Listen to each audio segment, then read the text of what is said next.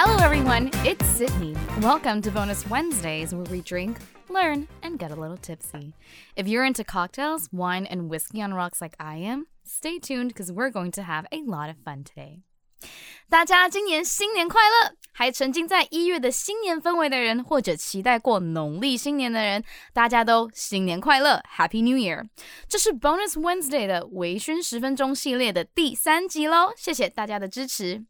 那今天喝的是 Salmon Nature，Pardon my French，我发文发的不好，大家就不要要求我了。The Bordeaux，法国的波尔多酒，给大家科普一下。红酒里面的波尔多是法国西南方波尔多一区产的红酒。那这瓶自然本色精选的波尔多红酒呢，醒酒后味道其实还是清新的，带一点果香，fresh with a hint of fruity notes。我自己非常喜欢。不过如果各位酒友喜欢酒体浓一点的，还有另一支西班牙的酒，我非常的推荐，可以下次边喝边和大家分享。好，喝一口。嗯，那二零二一的第一个主题是。噔噔噔噔噔噔 Quarter Life Crisis Series Part One 青年危机第一发。什么是 Quarter Life Crisis 呢？Quarter 就是四分之一的意思，所以大概指的就是二十五岁到三十岁左右的年龄层。那不知道大家有没有去美国用美金买过东西？因为我还记得自己第一次去的时候，是看到整个钱币整个傻住，然后到麦当劳直接把零钱包整个倒在桌子上面，拜托收银员帮我数。等一下，你不要笑，我那个时候才小二，而且我眼睛弱视，所以没有。所以没有人的，没有人教我的情况下，我根本你这样从回归正题，回归正题，继续。你你在旁边帮他录音，我笑爆。你继续讲，继续，还帮你继续。回归正题，通常我们听到 quarter 指的就是二十五分钱，然后美国的硬币有 penny 一分，nickel 五分，dime 十分，quarter 二十五分 ，half a dollar 五十分这几个选项。所以比如说 three quarters 大概就是七五七十五分钱的意思。那大家小时候学英文的时候，可能看时间的时候会听过 a quarter past one 之类这种说辞。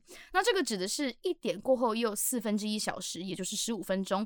所以英文里面的一点十五分可以说是 a quarter past one 哦。So why start with a quarter life crisis series? Well, I mean, we live in a world where we're being able to tell how many photo filters are applied in an Instagram photo, and this is part of our predatory skill set as mammals. So yeah, I think there's a lot to worry about. On top of that, we're the generation where reality is heavily filtered Instagram stories, mischievously edited TikTok videos that are manipulated by algorithms that prey on loneliness, anxiety, and restlessness. In a world where we are primed to worry, compare, and compete every waking moment we spend on our phones, any sense of crisis is justified. 那为什么我们要从青年危机谈起呢？ 很难不谈吧？我们身为有竞争性的动物，竟然得演化出如何分辨该网红用了多少滤镜修图才发文哦。这种技能才是称职的科技原住民。这种事情，难道听起来不荒唐吗？我们的时间观硬生生的被缩限在用滤镜演算法过滤的现实动态中，被精密的剪辑再现于抖音的影片中，整个框架住，而且而且而且毫不保留的利用我们的焦虑。孤单及焦焦虑作为盈利的手段，这样子的世界当然值得焦虑啊！在这个多变的时代，得拼命追上现实及数位世界的各种巨变，弄得年轻这一代总是充满了困惑、担忧还有彷徨。因此，我们这一集希望透过学英文、喝酒聊天这个方式，让大家一起聊聊怎么面对 quarter life crisis 青年危机呢？Okay, so for our first quarter life crisis topic, I'd like to talk about something everyone is trying to establish during the first month of a new year. Yes, our New Year's resolutions. This is very important because it is the best time to think, reflect, and figure out A, what to do for the next five years of your life, and B, how are you going to prepare and plan for that? And finally, C, how to figure this all out during a pandemic. Wow. 那么青年危机的主题中，第一个想要和大家一起聊的就是新年第一个月大家都得想想看的事情，也就是新年新希望。对，这听起来很俗套，但是你们大概也被轰炸的很烦。不过我保证，一定有人到现在还没有想好，不然就是怕想好了也不知道到底能不能认真执行。所以没关系，我们继续听下去，你就完成了清单的一半喽。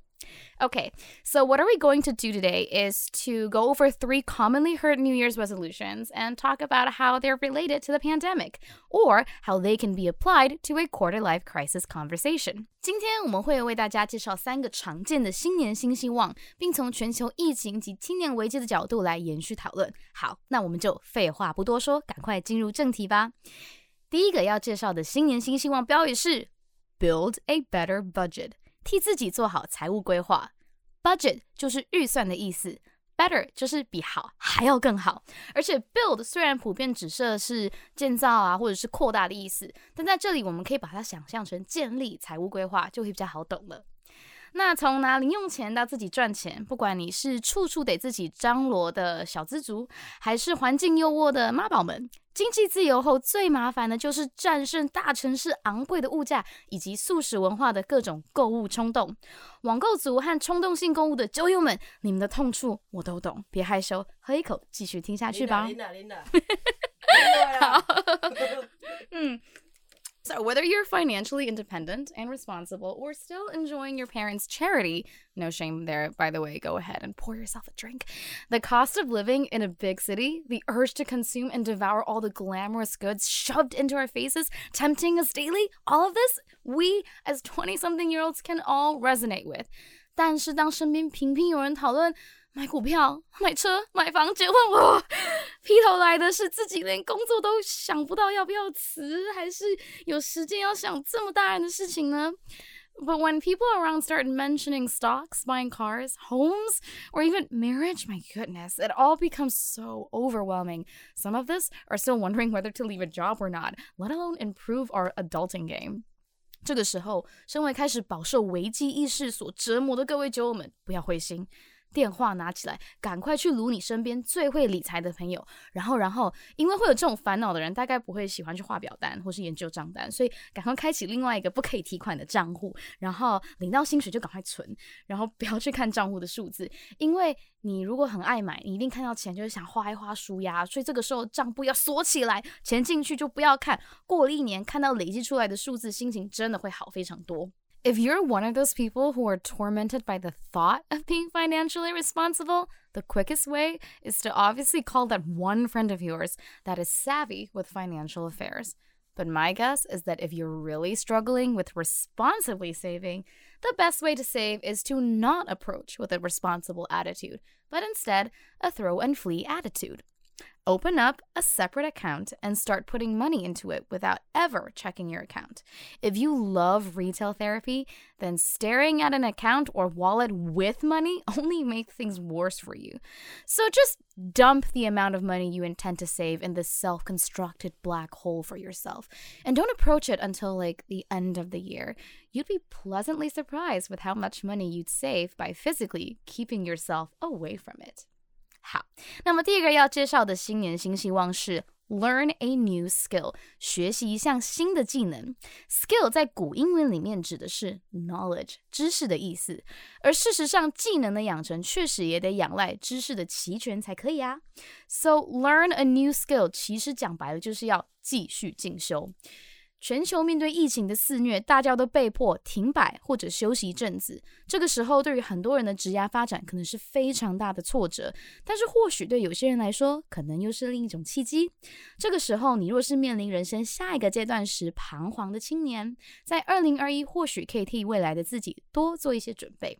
Developing a skill set usually means acquiring a significant amount of knowledge ahead. In the time of Corona, many people are forced to put their life on pause before this whirlwind of chaos and tragedy blows over. For many people, it's financially straining to put your career and life plans on hold. But for some, however, this may also be a chance to pursue something new, especially for those who are at the crossroads of a quarter life dilemma learning a new skill might be a good thing for your future self. 如果在二零二一的你时间的调配上被疫情影响，或许可以规划多读一点书，学个新语言，练习烹饪，开始学习写程式， 把握时间，让自己有多一点的可能性。或许无心插柳柳成荫，三十岁后的惊喜等你来揭秘。If you're given the opportunity to adapt a new schedule for life, perhaps you can give yourself more time to read, learn a new language, try out more recipes, learn how to code, Give yourself a chance to discover new possibilities and invest in yourself. Who knows how these projects will play out, but do make an effort to surprise yourself down the road. 好，那最后一个要来跟大家介绍的新年新希望是 donate old clothes，把旧衣服通通捐出去。Donate 就是捐献的意思。如果我们追溯到它的拉丁字根呢，意思就是给予的意思。那在更早一点的印欧语系中，donate 单指的是礼物的意思哦。那这份赠予别人的礼物呢，可不是随便的礼物，它是需要带着帮助他人之意的礼物才可以哦。好，那为什么我们在新年新希望要突然间来搞慈善呢？不知道大家有没有听过身边的朋友在面对已经穿不下的衣服，喃喃自语的说：“嗯，这件太好看了，啊，先不要丢好了，等我瘦回来也可以继续穿。”这种好像是很有道理又很励志的减肥标语，好像常听到。So why are we suddenly talking about charity in our New Year's resolutions list? I'm sure some of you have heard of one of your friends say something between the lines of, "Oh, I'm going to keep these clothes that don't fit anymore because." I'm going to motivate myself to fit into them again. This might seem like an effective way to motivate someone to lose weight, but let's be honest, it almost never works. Confirmed Because the only reason you want to lose weight is to look better in new clothes. And the only way to justify these new purchases is that you have to have space in your closet. 各位酒友们，会会说这种话的人，真的减肥成功的其实没有很多。 Confirmed. 为什么？因为减肥就是想要变漂亮，要变漂亮，就是因为看到更美的衣服，想要买下来穿，穿起来才会辣。但是大家想，衣柜里面没有空间，是要把新的衣服放在哪呢？ 前阵子非常流行近藤麻里惠 Marie Kondo 的断舍离风潮，而经过了荒唐又惊悚的二零二零，大家对于新的世界或许可以采另外一种心态。这个时候，青年族群们或许需要重新调整生活形态，可以不妨试试 Marie Kondo 的断舍离。这不只是重新规划房间里的空间，也是另一种检视自己的需求、习惯及生活的方式哦。Yep, folks, if you want to create new space, new opportunities, and have a proper farewell to the past, start from a recondoing your closet and see how that goes. 那 Sydney 我呢也是那种非常喜欢乱买的人。